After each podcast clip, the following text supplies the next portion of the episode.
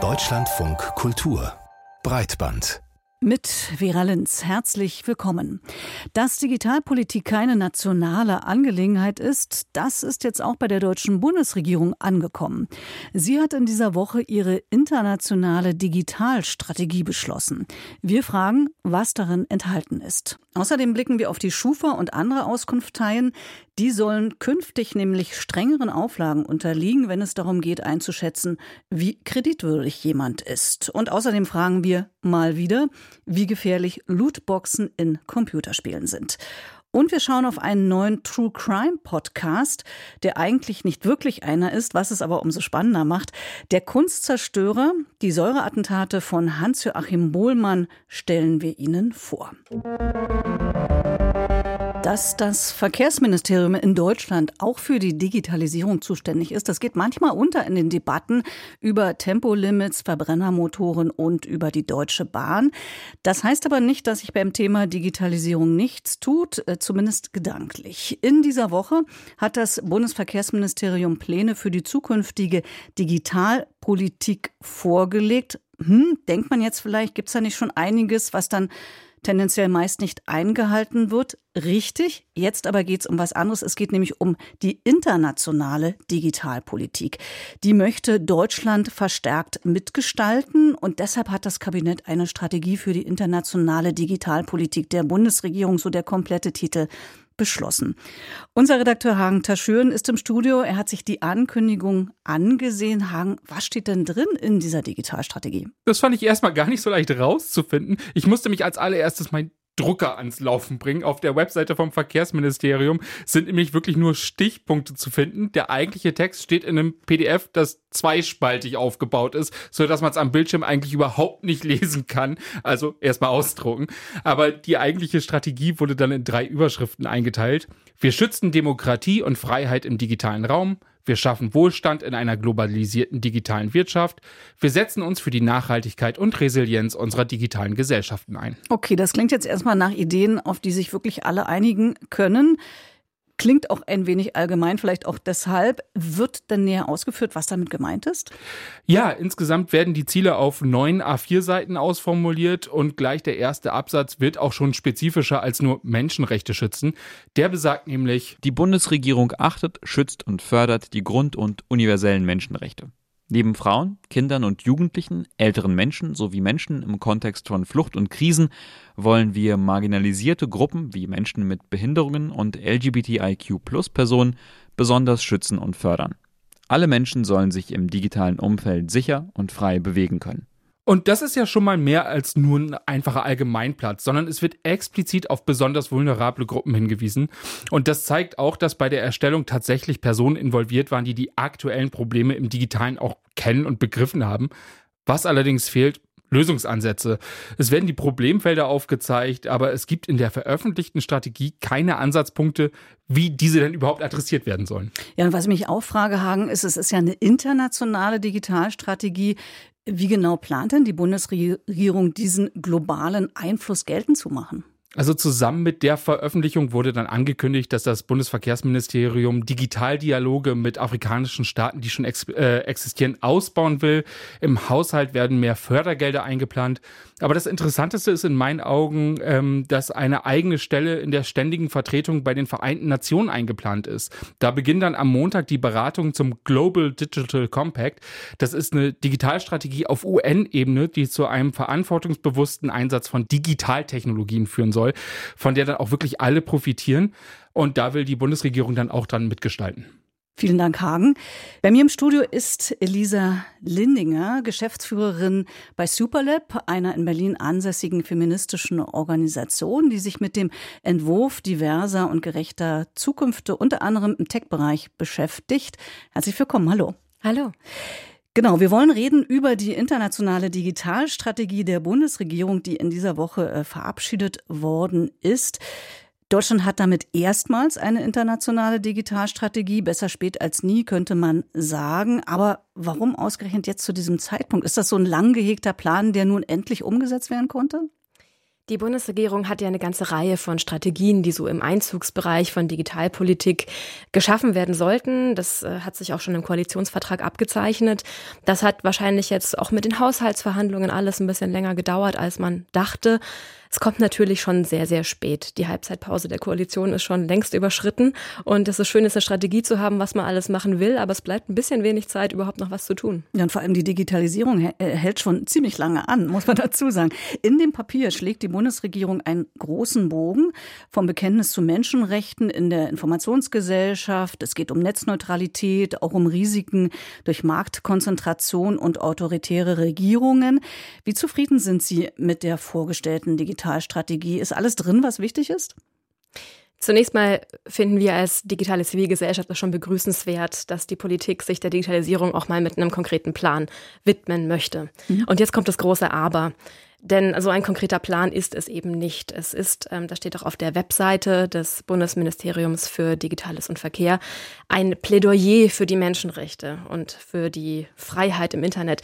Aber am Ende sollte die Politik ja nicht plädieren, sie sollte machen. Und davon ist tatsächlich in dieser Strategie recht wenig zu sehen. Also wir können diesen hehren Wünschen, die dort formuliert sind, an vielen Stellen wirklich vorbehaltlos zustimmen. Das teilen wir auch.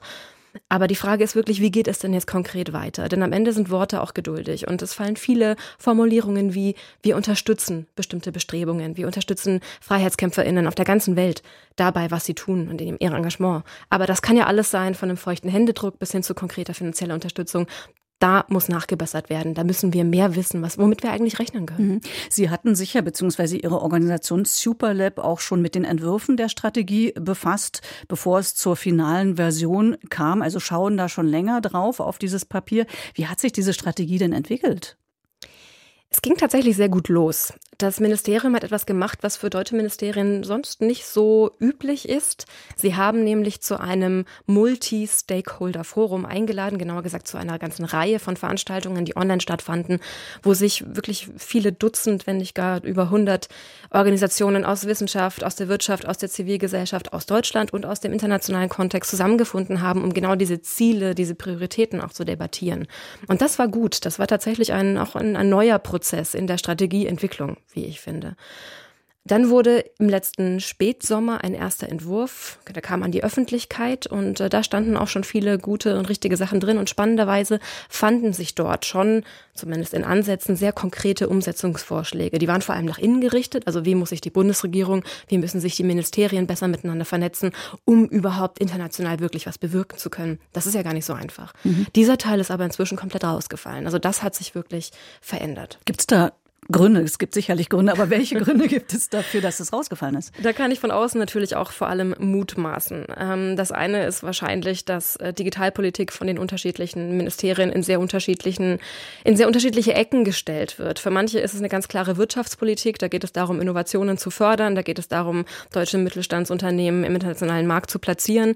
Für andere ist diese Menschenrechtsebene wichtiger, da geht es darum, ganz grundlegende Sicherheitsstandards einzuführen, die dann eben auch weltweit durchgesetzt werden. Denn wenn sie weltweit untergraben werden, dann werden sie am Ende auch hier in Deutschland untergraben. Also insofern, wir denken da nicht nur nach außen, wir denken da nach innen. Aber durch diese Unterschiedlichkeit in der Zielsetzung, da verwässert sich natürlich am mhm. Ende das Ergebnis.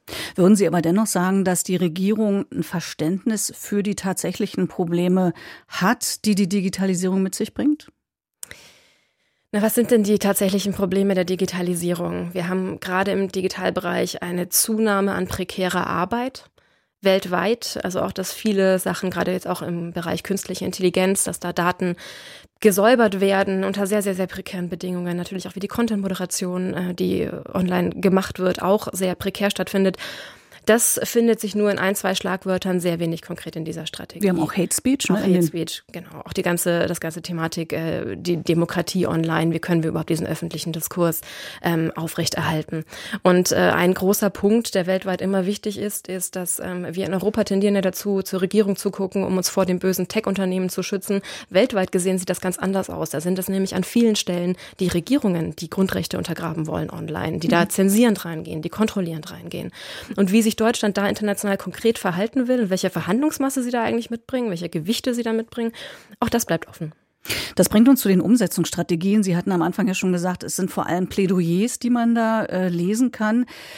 Gibt es aber dennoch irgendwelche Umsetzungsstrategien oder anders gefragt, wie hoch sehen Sie die Chance, dass diese Punkte auch umgesetzt werden, die da angeführt sind? Na, zumindest haben wir jetzt mal Versprechen, die im Raum stehen, bei denen wir die Politik dann auch beim Namen nennen können und äh, mit denen sie wir sie zitieren können. Insofern glaube ich, ist das schon für uns ein erster wichtiger Schritt und wir werden uns diese Möglichkeit natürlich nicht entgehen lassen in den nächsten Monaten. Und gleichzeitig haben wir aber tatsächlich das Zeitproblem, wie viel Teilhabe können wir denn noch zulassen, wie viel internationale Dialoge können wir denn noch führen mit einem messbaren Ergebnis, bevor die nächste Wahl ansteht. Was hätten Sie denn reingeschrieben als Superlab, wenn Sie so ein Papier aufgesetzt hätten? Natürlich hätte ich es erstmal früher veröffentlicht. Ich glaube, das wäre der erste gute Schritt gewesen. Der nächste Schritt ähm, ist äh, etwas, was sich im, in, in den Worten schon in, der, in dem Entwurf findet, nämlich das klare Bekenntnis zu Menschenrechten online wie offline. Ähm, das kann aber tatsächlich vor allem dann gewährleistet werden, wenn auch auf internationaler Ebene die Zivilgesellschaft beteiligt wird. Das heißt, was ich jetzt noch konkret reinschreiben möchte, wäre ein klares Bekenntnis von der deutschen Bundesregierung in diesen Verfahren wie dem Global Digital Compact, der gerade schon erwähnt wurde, auch die Zivilgesellschaft zu beteiligen und ein klares Zeichen auch international zu setzen, dass die Zivilgesellschaft willkommen ist. Ich glaube, das ist dringend nötig. Elisa Lindinger, Geschäftsführerin bei Superlab zur internationalen Digitalstrategie der Bundesregierung, die in dieser Woche veröffentlicht wurde. Vielen Dank für den Besuch im Studio. Dankeschön. Herzlichen Dank.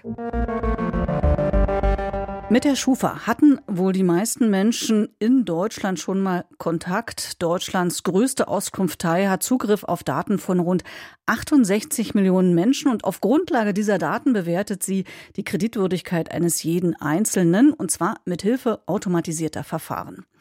Das hat den Vorteil, dass so eine Entscheidung sehr schnell fallen kann, zum Beispiel wenn man eine Waschmaschine kauft oder einen Computer. Der Nachteil, wird der Kredit abgelehnt von der Schufa, sieht man ziemlich alt aus. Deshalb ist es verboten, ausschließlich auf der Grundlage eines Scores, also einer automatisierten Entscheidung über die Kreditwürdigkeit eines Menschen zu befinden. Das ist in einem Urteil des Europäischen Gerichtshofs so festgelegt worden. Es muss also immer ein Mensch mit zu Rate gezogen werden. Für die Bundesregierung war diese EuGH-Entscheidung Anlass, strengere Regeln für das Kreditscoring in Deutschland zu beschließen. Das hat sie diese Woche getan. Und wie er diese einschätzt, darüber habe ich mit Marco Blocher gesprochen. Er ist Jurist bei der Datenschutz-NGO Neub. Und ich habe ihn gefragt, als erstes, was denn seit dem Urteil des EuGH im Dezember letzten Jahres geschehen ist. Ja, das Interessante ist, dass die deutsche Wirtschaftsauskunfteien, Branche und allen voran die Schufa offenbar relativ schnell dann ihr politisches Gewicht in die Waagschale geworfen hat, um hier jetzt den deutschen Gesetzgeber dazu zu bekommen, entsprechende gesetzliche Regelungen zu erlassen, die das Scoring, das Bonitätsscoring, wie es Schufa und Co. machen, wieder legitimieren soll. Das Interessante ist ja, dass der EuGH gesagt hat, dass schon die Ausgabe eines Bonitätsscores durch die Schufa eine verbotene Entscheidung sein kann, wenn dieser Score vom Kunden der Schufa maßgeblich der Entscheidung zugrunde gelegt wird. Die Schufa hat dann auch behauptet, na ja, das ist ja in den seltensten Fällen der Fall. So hat er zuerst in den ersten Reaktionen eigentlich versucht, sich da ein bisschen herauszuwinden, dann aber offenbar sehr schnell den Gesetzgeber mobilisiert, der jetzt eben mit einem neuen Paragraph 37a Bundesdatenschutzgesetz das Ganze sanieren möchte. Genau, jetzt plant das Bundeskabinett neue Regeln, dementsprechend, nach denen die Zahlungsfähigkeit von Käufern bewertet werden soll. Was genau hat man dann da jetzt für Veränderungen festgelegt? Das Interessante ist ja, dass der Artikel 22 Datenschutzgrundverordnung, der eben ein grundsätzliches Verbot für automatisierte Entscheidungen anhand personenbezogener Daten aufstellt, Ausnahmen erlaubt. Und eine Ausnahme ist jetzt, wenn im Recht der Mitgliedstaaten Rechtsvorschriften bestehen, die dieses, in dem Fall Bonitätsscoring, irgendwie legitimieren würden. Insofern ist einmal der erste Reflex da, dass der deutsche Gesetzgeber was machen soll, nachvollziehbar. Das Problem ist allerdings, und das hat der deutsche Gesetzgeber meines Erachtens entweder übersehen oder wahrscheinlich bewusst ignoriert, dass der EuGH in seiner Entscheidung sehr strenge Grenzen zieht, wie eine solche Rechtsvorschrift auszuschauen hat. Und vor allem sagt der EuGH dezidiert, es muss eine rechtliche Verpflichtung vorhanden sein, die dieses Scoring verlangt, oder es muss im öffentlichen Interesse liegen. Das ist nicht der Fall. Kunden von Auskunfteien wie der Schufa, die diese Scores ihren Entscheidungen zugrunde legen wollen, die machen das bislang auf Basis vermeintlicher berechtigter Interessen oder sie sagen, es ist zur Vertragserfüllung oder zum Vertragsabschluss notwendig, so einen Bonitätsscore einzuholen. In diesen Bereichen darf der nationale Gesetzgeber aber nichts regeln. Der nationale Gesetzgeber darf nur eine rechtliche Verpflichtung oder eine Verarbeitung im öffentlichen Interesse vorsehen. Und darunter fällt das Bonitätsscoring durch private Unternehmen einfach nicht. Das heißt, dass diese Regelung, die die deutsche Bundesregierung da vorgeschlagen hat, meines Erachtens klar unionsrechtswidrig ist. Das heißt, es bleibt auf jeden Fall dabei, dass es nicht gestattet sein wird, ausschließlich auf Grundlage eines Scores eine Entscheidung darüber zu fällen, ob jemand kreditwürdig ist oder nicht. Dabei bleibt es. Der deutsche Gesetzgeber versucht hier etwas zu regeln, was er nicht regeln darf. Nun versucht das aber trotzdem. Wir schauen mal drauf, was man sich da ausgedacht hat. Man hat nämlich sich ausgedacht, dass einfach viel weniger Informationen in so einen Score einfließen dürfen, damit die Persönlichkeit gewahrt ist. Vielleicht äh, können Sie genau. doch mal sagen, was man sich da überlegt hat, was jetzt eigentlich nicht mehr in den Score einfließen dürfte, wenn er denn erlaubt wäre. Also inhaltlich ist diese Regelung ja nicht unbedingt falsch. Das geht auch historisch auf das alte Bundesdatenschutzgesetz vor Anwendbarkeit der EU-Datenschutzgrundverordnung zurück. Und die Idee ist halt, dass für das Scoring jetzt zum Beispiel keine besonderen Kategorien personenbezogener Daten genutzt werden, also zum Beispiel Gesundheitsdaten oder Daten zur sexuellen Orientierung, Namen der betroffenen Person oder Daten aus der Nutzung sozialer Netzwerke oder auch Anschriftdaten. Da ist das jetzt strenger geworden als die bisherige ähm, Regelung im Bundesdatenschutzgesetz.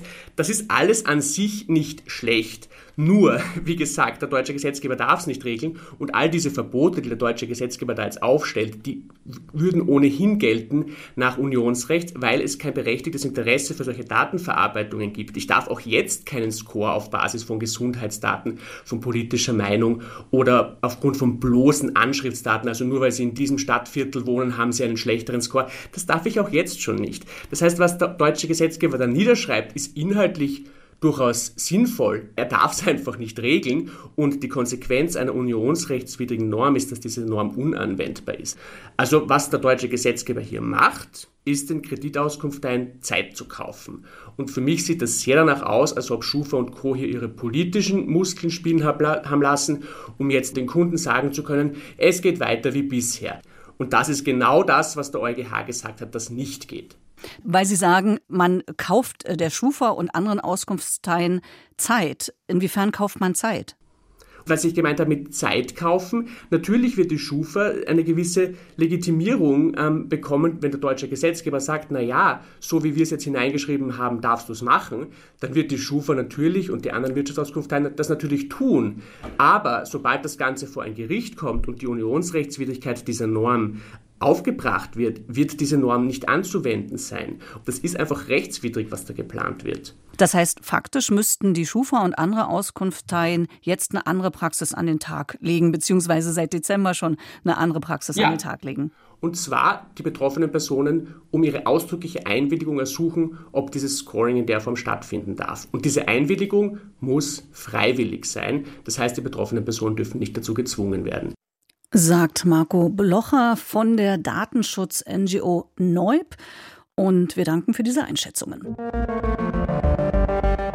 Können Computer und Konsolen Spiele süchtig machen? Das ist eine bereits viel diskutierte Frage. Immer wieder wird der Fokus dabei auch auf sogenannte Lootboxen gelegt, denen nachgesagt wird, dass sie besonders dazu beitragen können, Spielerinnen abhängig zu machen. Jetzt hat die Regierungskoalition in Bremen beschlossen, sich auf Bundesebene dafür einzusetzen, diese Lootboxen in Deutschland zu verbieten. Doch macht das Sinn? Ich habe über Lootboxen mit Lorenzo von Petersdorf gesprochen. Er ist stellvertretender Geschäftsführer der USK, der Unterhaltungssoftware Selbstkontrolle, die Altersfreigaben für Computerspiele vergibt, also auch für Spiele, in denen Lootboxen drin sind. Zunächst habe ich ihn gebeten, erstmal zu erklären, wie Lootboxen überhaupt funktionieren. Also Lootboxen ist ja ein Begriff, der steht letztendlich für Beutekisten, virtuelle Beutekisten. Und in diesen virtuellen Beutekisten sind wiederum virtuelle Gegenstände enthalten oder Objekte. Das können auch ja, Spielmoves oder Bewegungen, Sonderbewegungen sein oder kosmetische Gegenstände oder ähnliches, womit man seine Spielfigur besonders ausgestalten kann. Und die können entweder erspielt werden oder auch gekauft werden. Also irgendwie verknüpft mit einer gewissen Form von Belohnungssystemen. Und die kann man aber dann wirklich nur, die Inhalte nur innerhalb des Spiels ähm, verwenden. Und das Ganze funktioniert natürlich dann zufallsbasiert, zumindest in den Konstellationen, über die wir heute wahrscheinlich dann sprechen. Genau, und die Lootboxen, die Inhalte, braucht man die also, um auf ein neues Level zu kommen?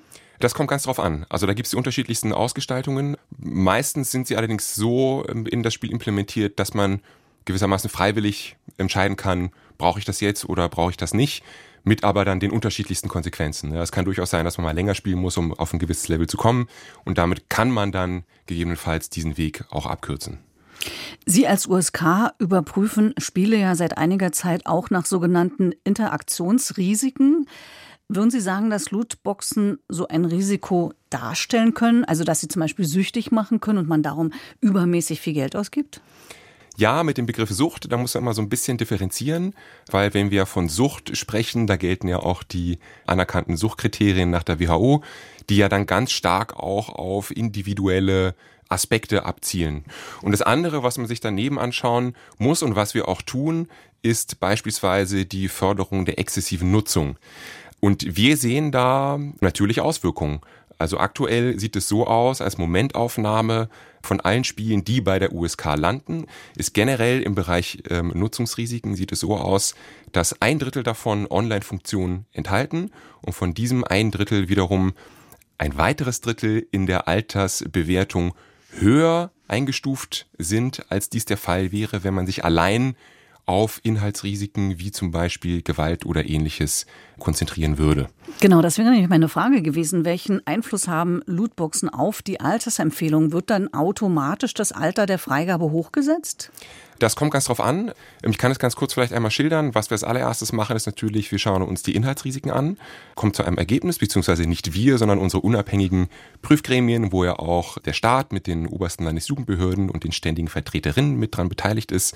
Und die Fachexperten kommen dann zunächst mal auf ein Ergebnis aufgrund der Inhaltsrisiken und schauen sich dann im nächsten Schritt an, gibt es Nutzungsrisiken, wie zum Beispiel solche Monetarisierungsmodelle, die ein entsprechendes erhebliches Risiko darstellen könnten. Die werden herausdifferenziert, dann kommt man wiederum auf ein Ergebnis und dann muss im nächsten Schritt, so ist es auch gesetzlich vorgesehen, sich angeschaut werden, gibt es da noch zugehörige Vorsorgemaßnahmen, also Jugendschutzeinstellungen, zum Beispiel Ausgabenlimits oder Zeitbeschränkungen oder ähnliches, was man als Nutzer oder was in dem Fall dann vielleicht auch die Eltern entsprechend aktivieren können, die dann wiederum diesen Nutzungsrisiken entgegenwirken.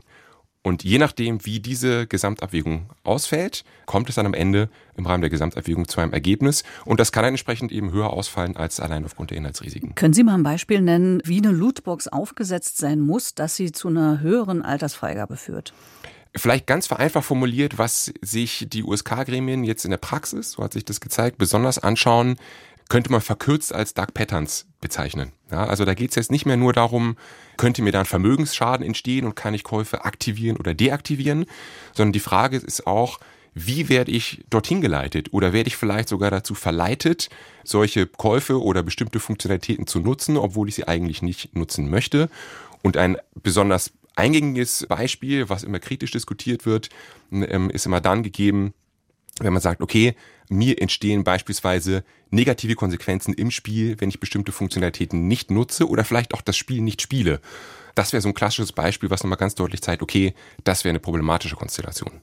Warum sind Lootboxen immer mehr in Spielen aufgetaucht? Sind sie der ideale Weg, um Spiele, deren Herstellung ja recht teuer ist oder sein kann, profitabel zu machen, zu refinanzieren?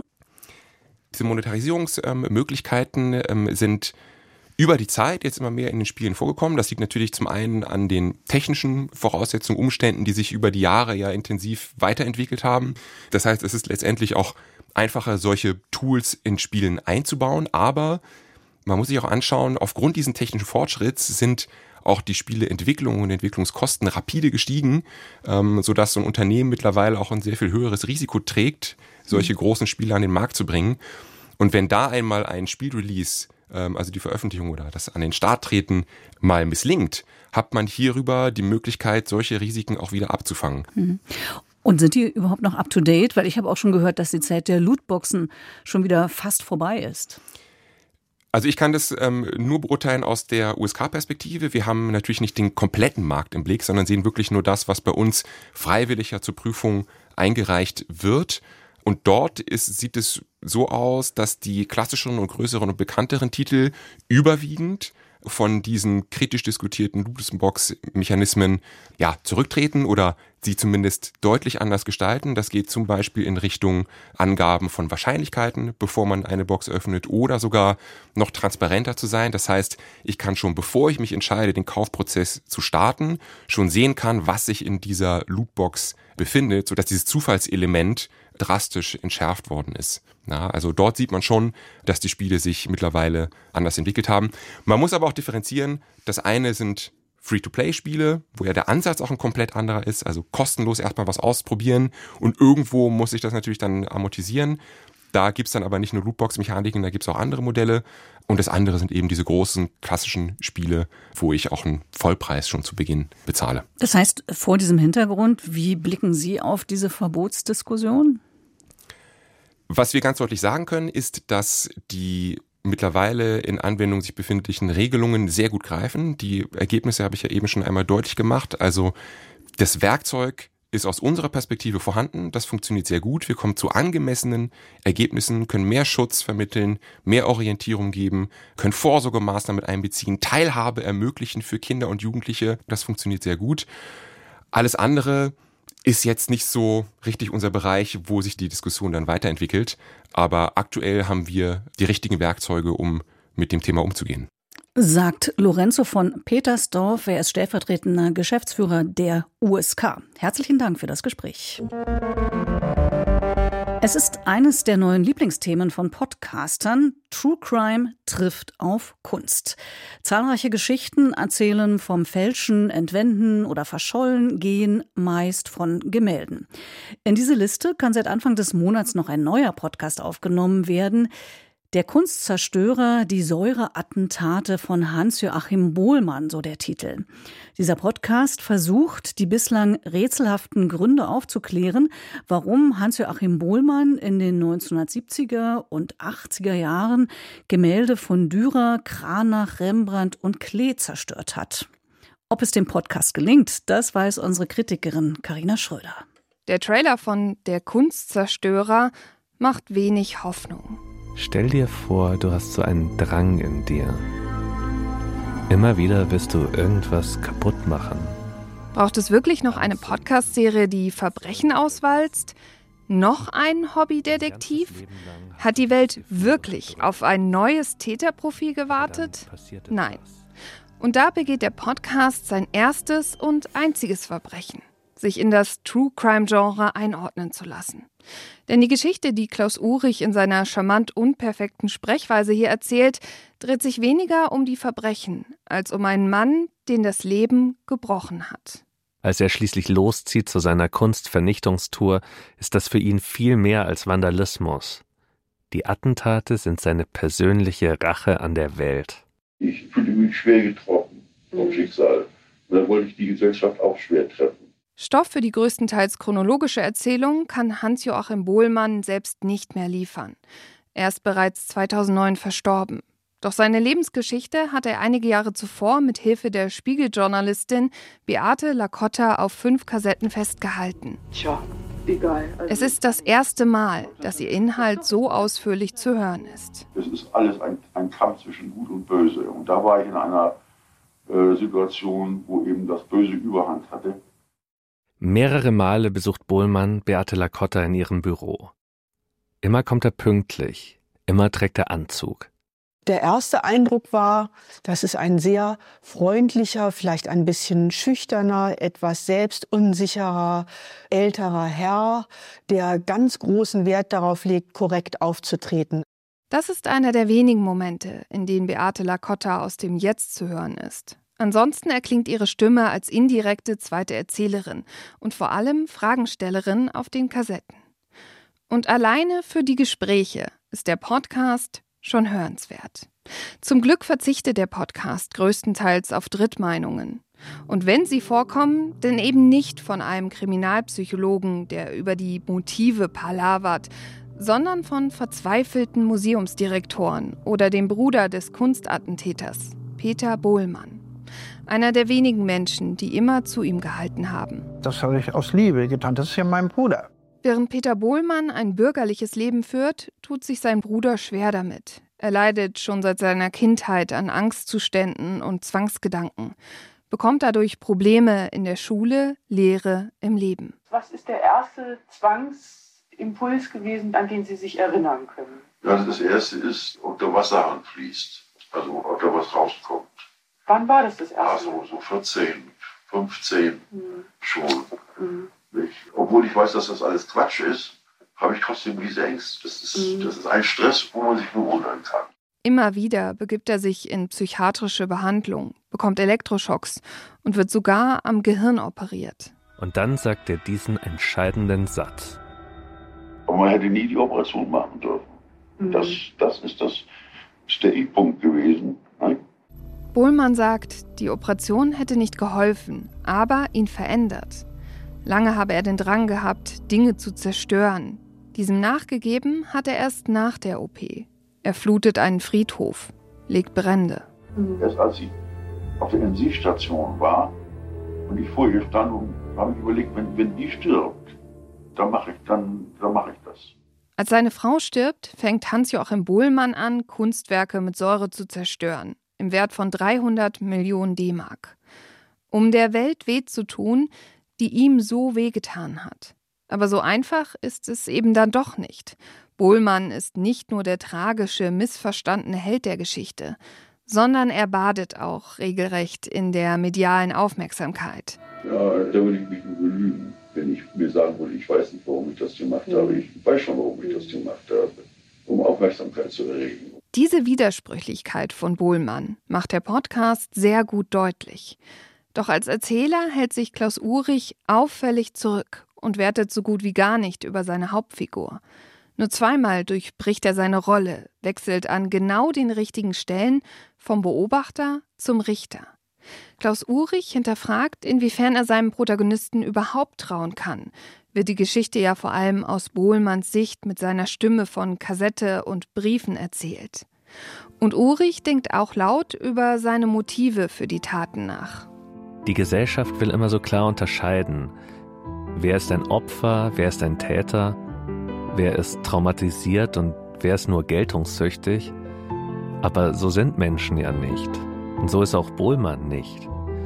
Natürlich ist er ein Opfer seines Lebens, seiner Umstände und einer wahrscheinlich nicht sehr hilfreichen Gehirnoperation.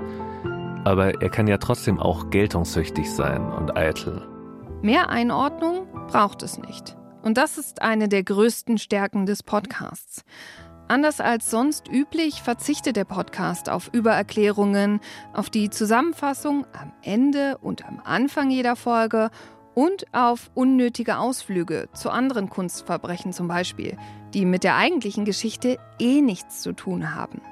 Er konzentriert sich nur auf Hans-Joachim Bohlmann und gehört damit zu einem der hörenswertesten Podcasts der letzten Zeit. Wenn doch nur nicht der Titel Der Kunstzerstörer und das Genre True Crime wären. Carina Schröder über den Podcast Der Kunstzerstörer, die Säureattentate von Hans-Joachim Bohlmann. Eine klare Hörempfehlung. Das Ganze ist eine Produktion von Bremen 2 und ARD Kultur. Die vier Folgen sind alle rund 30 Minuten lang und zu hören überall dort, wo es Podcasts gibt. Das war's von dieser Breitbandausgabe. Die Redaktion hatte Hagen Taschüren. Danke dafür. Mein Name ist Vera Linz. Machen Sie es gut. Tschüss.